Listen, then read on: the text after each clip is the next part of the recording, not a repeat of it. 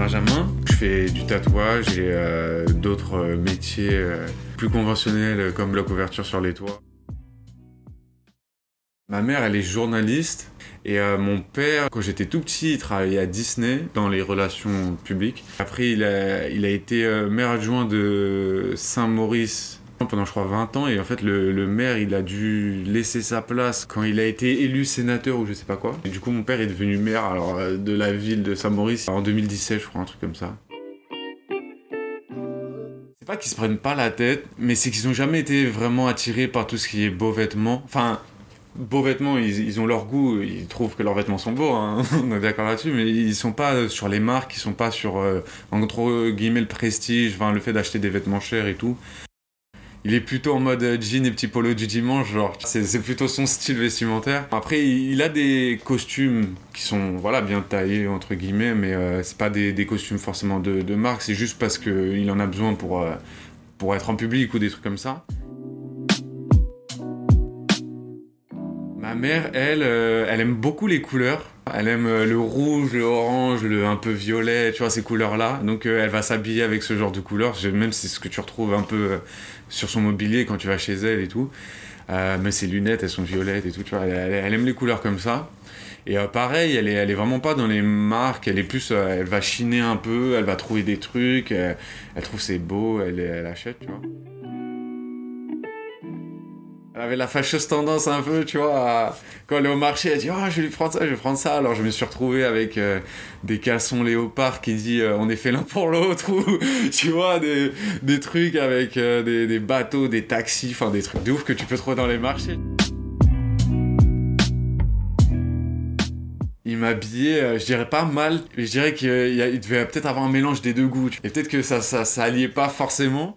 Il y avait une, fille qui s'appelait Pauline, et euh, quand on était au collège, elle me disait non, mais tu vois, c'est dommage parce que t'as as le potentiel. Le truc, c'est que tu sais pas comment accorder, tu vois. Genre, moi, je mettais trois couleurs, quatre, cinq couleurs en même temps. Enfin, j'avais un, un, short de sport jaune là pour faire du sport, tu vois. Genre, je m'en souviens aujourd'hui parce que les jeunes étaient en mode, t'as un short de sport jaune, tu vois. Genre, c'était, c'était un jaune bizarre aussi. Je pouvais le mettre avec, je sais pas, moi, des chaussettes rouges, enfin, je m'en foutais avec euh, un t-shirt bleu, enfin, genre, euh, c'était n'importe quoi. Et je me souviens qu'en fait, j'ai commencé plus ou moins à, à, me dire, ah oui, effectivement, faut, faut accorder un minimum euh, ces vêtements. C'est par rapport à cette fille de, de mon collège.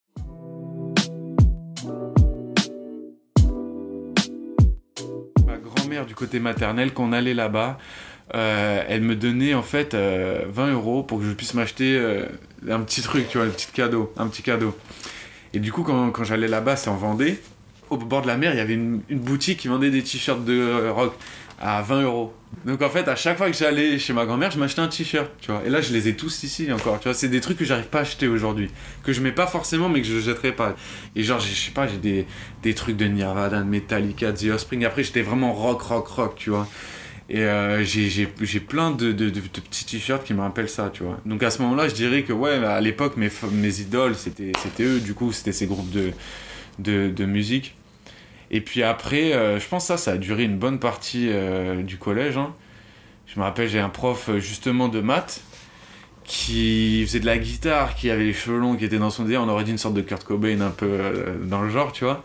Et ben le fait, voilà, d'avoir un t-shirt Nirvana en cours, il m'a dit ah et tout, tu aimes la musique, tu fais de la guitare, nanana, et genre ça a créé un lien aussi, tu vois, le fait d'avoir ça.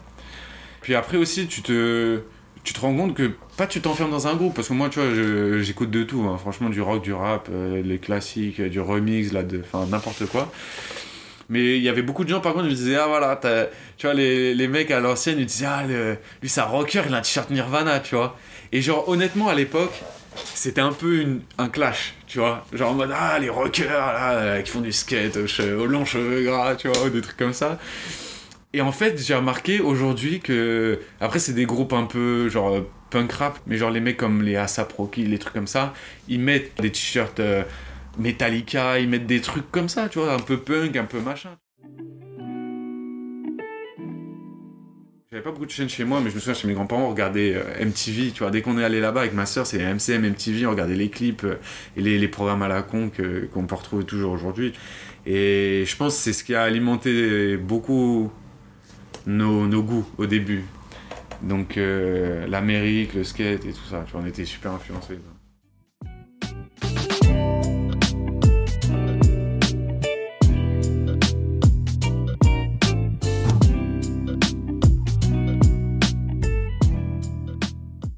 En colonie et c'était euh, la colonie c'était de skate et la première année en fait c'était interdit de ramener son skate. Et je m'étais retrouvé à faire du roller parce que les skates qu'ils donnaient là-bas c'était des go sports, ils étaient horribles. Et en fait l'année d'après je suis revenu avec mon skate et les mecs qui faisaient du roller ils s'étaient mis au skate parce qu'ils avaient découvert un peu, ils trouvaient ça cool. Et quand je suis arrivé, il y avait euh, un mec que je connaissais de l'année dernière avec ses potes de là où il habitait qui était venu avec lui. Et ils étaient tous habillés en marque de skate. Mais de la tête aux pieds, le bonnet, Element, euh, Carhartt, je sais pas moi, toutes les marques de skate, Volcom et tout. Et c'est vrai que, pour dire vrai, genre ça coûtait cher quand même. Les, vêtements de skate, ça coûtait assez cher. Ils étaient habillés de la tête aux pieds, tu vois. Et genre, premier jour, on arrive au skatepark, et je les vois, ils, ils rentrent dans le skatepark et tout le monde va s'asseoir, tu vois. Tout le monde va s'asseoir. Et je vais aller voir, genre, tu mais Ouais, genre, on a fait genre 600 km, on arrive ici et tout, là, genre, on a un skatepark et tout, pour s'asseoir. Et ils disaient, ouais, mais en fait, ça fait un mois qu'on a commencé, genre, euh, on sait rien faire. Mais genre, ils étaient habillés de la tête au pied de skate, tu vois. Et je me disais, waouh, tu vois, moi, quand je les ai vus, limite, je crois qu'ils étaient sponsors, tu vois. J'étais là en mode, waouh, les mecs et tout, ils- je vais arriver, ça va être la honte pour moi, tu vois. En plus, ils se connaissent tous. Et genre, en fait, les mecs, tu vois, ils skataient pas vraiment, mais genre, ils étaient déjà habillés de la tête aux pieds. tu. Et là, j'ai compris qu'il y avait un truc aussi dans le vêtement, tu vois, où tu pouvais euh, renvoyer un- une image qui, au final, euh, ne correspond pas forcément à une réalité. Et euh, moi, à cette époque-là, effectivement, j'avais quelques vêtements de skate, tu vois, mais vraiment, enfin, genre très peu, tu vois. Genre, ça ne serait jamais venu à l'idée d'acheter un casson d'une marque de skate. J'étais plus en mode, je voulais mon petit, mes petites chaussures de skate, tu vois, mais ça, c'est une connerie parce que pendant longtemps, je croyais que c'était des chaussures adaptées, enfin, ce qui est peut-être le cas, mais combien de fois, genre, par exemple, j'ai acheté une paire de chaussures, j'ai fait, euh, fait 3 heures de skate, il y avait un trou. Il y a une paire de chaussures que je me souviens vraiment. C'était une paire de, je crois, que c'était Lacaille. Pour moi, euh, je dirais pas qu'elle a marqué forcément le skate de ouf, parce que pour moi, tu sais, c'était plus DC, Ethnies, les grosses grosses marques qui, sortaient du lot. Mais j'avais essayé une fois une petite paire de Lacaille et dedans, en fait, ils te donnaient une, balle de golf. Et c'est pour ça que je me souviens de celle-là, parce que du coup, je l'avais, je l'avais trouvée résistante et j'avais bien aimé. Et je l'en ai acheté plusieurs. Du coup, j'ai toujours euh, plusieurs. Enfin, là, j'ai des balles de golf qui traînent chez moi et je sais que ça vient de, de ça, tu vois. Quand j'étais tout petit, on avait acheté une, une old school, une planche old school euh, à une brocante chez mon père dans le 77. J'avais fait un peu de skate à ce moment-là, mais euh, la planche de skate, je la laissais, je la laissais chez mon père euh, la semaine, tu vois, enfin les semaines où j'étais pas là. Et en fait, le fils de ma belle-mère, un jour, il a fait du skate quand j'étais pas là. Et c'était dans une petite pente il est tombé, il s'est cassé le nez. Et du coup, ma belle-mère, elle avait caché la planche de skate dans, dans un grenier pour pas qu'on la trouve et tout. Et un jour, euh, alors que ça faisait peut-être euh, quelques années déjà qu'ils habitaient plus dans la maison, je raconte l'histoire à mon père et je lui dis Ouais, c'est euh, le skate et tout à la quand j'étais petit et tout, et vous l'avez rangé. Et il me dit Oh, mais je crois savoir où il est. Et on allait sonner chez les gens qui avaient racheté, enfin, qui avaient habité dans, qui habitaient dans l'endroit. Et on leur a dit Ouais, en fait, on a caché un skateboard là, il y a, genre 10, 10 ans et tout. Ça se trouve, il est là, et on l'a retrouvé, tu vois. Et genre, c'était dingue. Et après, je l'ai ramené à la maison, enfin, j'étais super heureux. Et, euh, et du coup, ça, c'est ma première expérience, on va dire, avec le skate. Mais après, euh, là où je m'y suis vraiment mis, c'est. euh, je m'en rappelle encore, hein, c'est parce que moi j'habitais dans la rue de Paris, là, à Joinville. Dans le prolongement, il y, a, la brocante. Et en fait, à la brocante, les mecs, quand ils vendent pas, des fois le soir, tu sais, ils laissent un peu, comme tu vois, des fois au marché, il y a les cagettes, et bah là, il il y a des, des piles de trucs qu'ils laissent. Et il y avait un skate. Et mon premier skateboard, vrai skateboard avec un grip et tout, c'était une planche qu'un mec avait laissée à la fin d'une brocante. Et je me rappelle à l'époque, juste on se faisait tirer par un pote à nous qui avait un vélo. Puis ensuite, on a commencé à faire des sessions et tout. Et à ma première vraie planche, je suis allé l'acheter. C'était une boutique qui s'appelait Street Machine à Châtelet. Et je m'en souviens encore parce que c'était une flip euh, avec écrit flip en noir sur un fond rouge. Et il y a un pote à moi, il m'avait dit un truc du genre euh, Putain, tu m'as copié parce que j'ai dit que je voulais l'acheter et tout. Alors je me souviens qu'à l'époque, on se parlait à peine, tu vois. Et je savais, euh, savais pas moi qu'il avait prévu de l'acheter. Histoire de fou avec euh, les vêtements et les mariages. Parce que j'ai jamais, jamais eu de costard avant, euh, avant euh, il y a quelques années où j'ai raté mon train. En fait, je suis allé en friperie, j'ai acheté une veste de costard. Et encore, j'ai pas le bas. Mais sinon, genre, j'ai pas de costard. Et du coup, j'ai fait le mariage de mon père habillé en Dickies. Alors, les Dickies, c'est les ensembles mexicains de cartel aux États-Unis. J'avais le truc, genre le gros baggy, la grosse chemise, tu vois. Mais j'étais habillé en. voilà, tu vois dans une petite euh, église du 77, c'était assez marrant. Et je suis allé à un autre mariage de mon pote, alors euh, quand j'avais 17-18 ans, lui il en avait 20, 23, 24, il se mariait euh, assez jeune. Et moi, j'ai- j'avais pas prévu que j'allais aller à un mariage aussi je- tôt dans ma vie, j'avais pas de veste, j'avais rien. J'avais même pas de chemise à l'époque, je- j'avais pas de vêtements. Et je suis allé en jeans, Stan Smith et chemise violette à son mariage. Alors, si tu veux, c'est une catastrophe le truc. J'ai la photo encore, je crois. Il y a Raphaël, tu vois, genre, il avait pris des chaussures, je crois, à Gucci qu'on lui avait prêté ou je sais pas quoi. Euh, tous mes potes, ils étaient en costard. Moi, j'étais en chemise violette Stan Smith. Un truc de ouf. Et du coup, ouais, tu vois, je pense que c'est des petits événements comme ça qui ont fait qu'un jour je me suis dit, ok, choisis-toi des couleurs que t'aimes bien. Donc moi au début c'était vraiment noir et nuance de gris. Après j'ai rajouté un peu bleu, tout ça, ou euh, camel, un peu comme les Timberland, des trucs comme ça. Mais, euh, mais vraiment je me suis dit, reste simple parce que là. Euh, tu pars en toutes les couleurs là. Mais Stan Smith, tu vois, c'était les blancs et verts en plus. Donc blanc, vert, violet, bleu, tu vois, je veux dire. Ah non, mais les gens me regardaient mal jeune, on cherche un peu. Là, j'écoute du rock, je m'habille en rock, euh, je fais du skate, je m'habille en skate. Ma soeur va aimer les Arlington, du coup, bah, euh, je vais lui piquer de temps en temps, je vais le mettre. Et c'est vraiment des influences comme ça, quoi. Et à partir du moment où, en fait, euh, je me suis peut-être émancipé un peu plus du, du, regard des autres, je me suis dit, bah, moi, j'aime les trucs simples, je vais m'habiller simplement.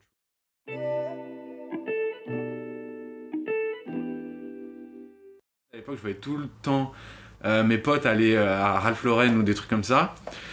Et euh, le jour où moi j'ai dû m'acheter des polos et tout, en fait, je sais pas, bon, je vais vous faire le mec. Je suis en fait, je, suis allé chez Tommy Figure, tu vois, qui était juste à côté en fait, tu vois, mais je me disais, tous mes potes ils ont tous leurs caleçons pour leur Lauren et tout.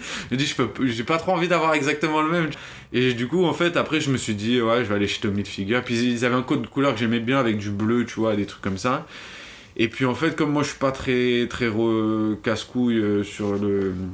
Vraiment ce comment dire, sur le prestige ou quoi, machin. Je prends vraiment des trucs assez simples.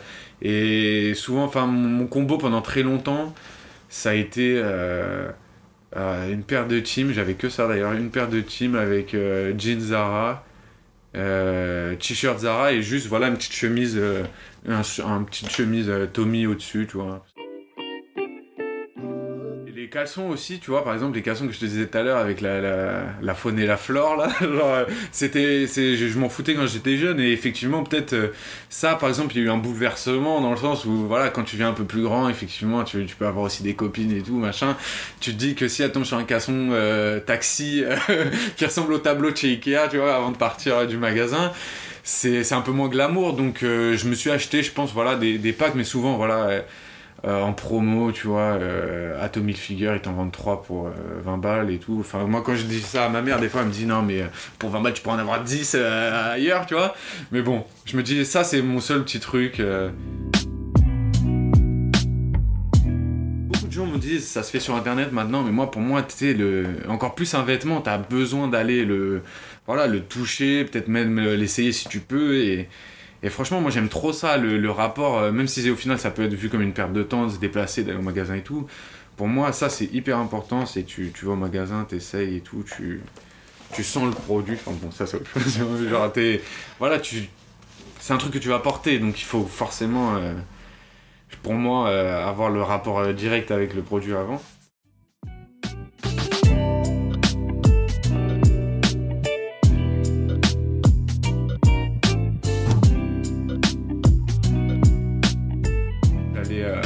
L'atelier Amelot, rue Amelot à Paris, où j'imprimais en gros mes t-shirts que je vendais et tout. Et, et j'ai envoyé même, j'ai envoyé au Asaf les, les, t-shirts et j'ai des photos d'Asaf tu vois. Enfin, c'est un des mecs d'Asaf qui est pas très connu, tu vois, mais enfin qui est moins connu que les autres. Qui, qui mettait mon t-shirt, tu vois, et tout. Et genre, tous les mecs de Joinville, à l'époque, quand on faisait du skate, justement, au skatepark, ils me disaient, ah, vas-y, je vais, je vais t'acheter un t-shirt, tu vois, et tout, parce qu'ils l'ont vu sur le mec. Mais avant qu'ils le voient sur le mec, c'était un t-shirt comme un autre, enfin, tu vois. Faisais des dessins à l'époque, je dessinais des rappeurs et tout, et que j'avais eu un retour de, du mec d'Assapante qui avait vu un dessin que j'avais fait de lui, il avait aimé. Il voulait que je lui envoie les dessins, et je lui ai dit, bah c'est quoi, je vais lui envoyer le t-shirt en même temps que les dessins. Il avait mis un snap où il l'avait, euh, ensuite il avait donné euh, un des dessins que j'avais fait de Asaproki à Asaproki qu'il avait posté, donc c'était en 2014, 2013, tu vois.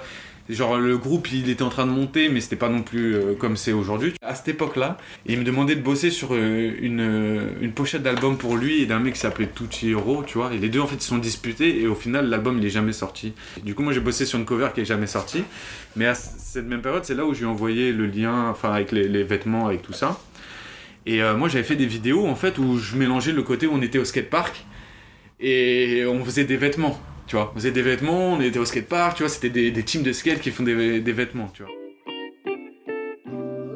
Et en fait, il a sorti une marque de skate où il a créé une team de skate qui s'appelle Marino Gang aujourd'hui. Et en plus, j'avais bossé sur, des, sur les logos de Marino Gang, tu vois, à l'époque. Et je dirais pas que, tu vois, il l'a pompé, mais je vais pas te mentir. Lui, il a jamais fait de skate de sa vie. T'as vu, à sa vente, je l'ai jamais vu dans le délire de skate, surtout à cette époque-là. Et en fait, moi, j'ai envoyé les t-shirts et tout, machin, tu vois, enfin des trucs avec des vidéos. Moi, je faisais des vidéos que je postais sur Instagram, on mélangeait vraiment l'ambiance euh, team de skate et vêtements. Sauf que nous, on est personne, tu vois, on n'a jamais rien fait, c'est resté dans notre ville et puis c'est tout. Et lui, j'ai eu ce contact avec lui. Et puis après, au moment où on a perdu le contact, j'ai vu, là, il a transformé le Marino Gang, qui était du coup euh, plus un truc genre on prend du lean, on a des armes et on fait du rap, un truc genre on fait des teams de skate, tu vois. Et aujourd'hui, il y a des teams de skate Marino Gang qui portent des t-shirts Marino Gang et tout. Je dirais pas que c'est lié, mais t'as vu, moi, c'est un truc que j'ai remarqué quand même. Je dirais pas que je me suis fait euh, voler le truc parce qu'aujourd'hui, tu vois, on peut tous se faire. Des, des, des, teams de skate et tout. Mais pour un mec qui faisait que boire du et il faisait pas de skate, tu vois, monter un crew de skate, ça m'a paru enfin, un peu suspect sur le moment, tu vois. Et en fait, je pense que c'est possible aussi qu'il s'est dit, voilà, tu vois, il kiffe le skate et tout. Donc moi, ma cible en tant que vendeur, ça va être les skateurs. Donc en fait, lui, il a raison, il faut faire une marque de skate, tu vois. Je vais m'adresser aux, bons, aux petits qui font du skate, qui fument des pets euh, entre, dans leur session, et voilà.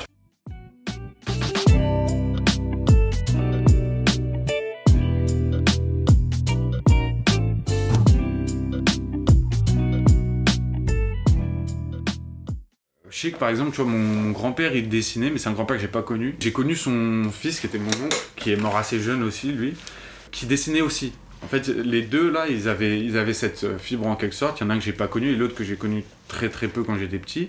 Et je pense que c'est en partie à cause de mon oncle qui lui en fait devait tenir ça de son père et qui m'a genre il me montrait un peu le dessin. moi j'aimais bien, j'étais un gosse aussi. Et après, il y a eu ma grand-mère, effectivement, qui, tu vois, elle a pu m'encourager aussi à me dire c'est bien, parce que peut-être, euh, voilà, ça lui rappelait euh, son fils qui était décédé jeune ou son mari qui était décédé aussi. Et elle, c'est elle qui m'a le plus encouragé au début. Et euh, c'est peut-être à ce moment-là où je me suis dit, voilà, c'est peut-être mon truc.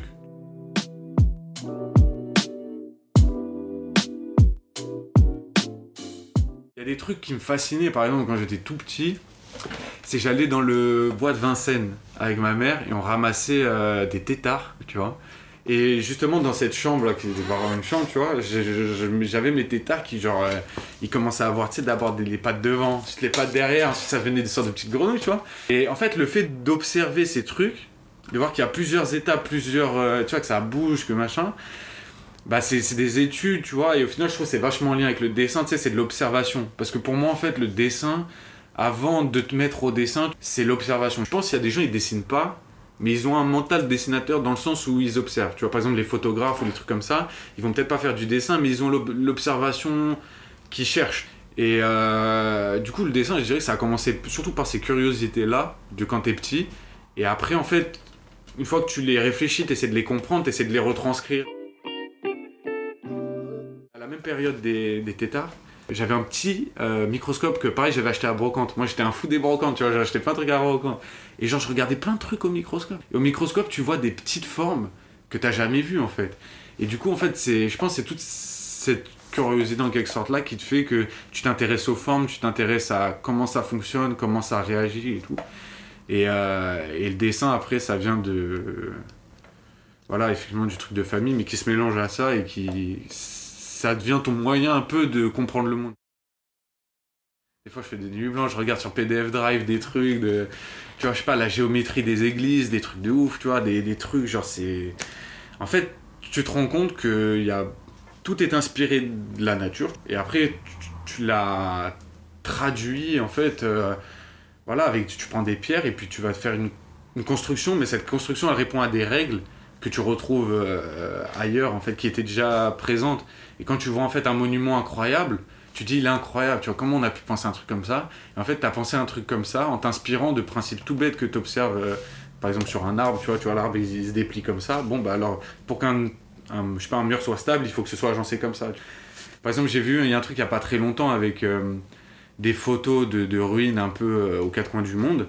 Et en fait, c'est pas des carrés que tu mets comme des briques c'est genre encastré, mais avec des formes bizarres. Et euh, il y a des gens qui ont pris des photos, ils ont comparé ça en fait à les grains de maïs, tu vois. Quand t'as le maïs, qui pousse, les grains en fait ils sont à cheval les uns sur les autres. c'est hyper dense et solide, tu vois, et pourtant, ils sont pas non plus réguliers de fou, tu vois. C'est pas forcément euh, que des carrés euh, empilés tout droit. C'est des formes qui, qui sont un peu complexes. Après, je t'avoue, je ne saurais pas forcément utiliser cette science-là, mais le fait de me dire qu'en observant des, des, choses naturelles comme ça qui poussent toutes seules, tu peux te dire ça va me servir pour l'équilibre des forces de mon bâtiment, je trouvais ça incroyable. Et c'est ça qui m'a fasciné vraiment dans le dessin, c'est... Il n'y a pas de mots.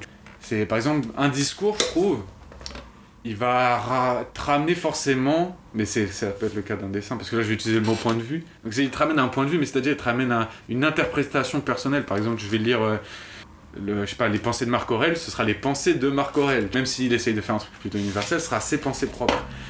Alors qu'un dessin, pour moi, il y a c'est de la contemplation et genre chacun va en tirer son, son, truc.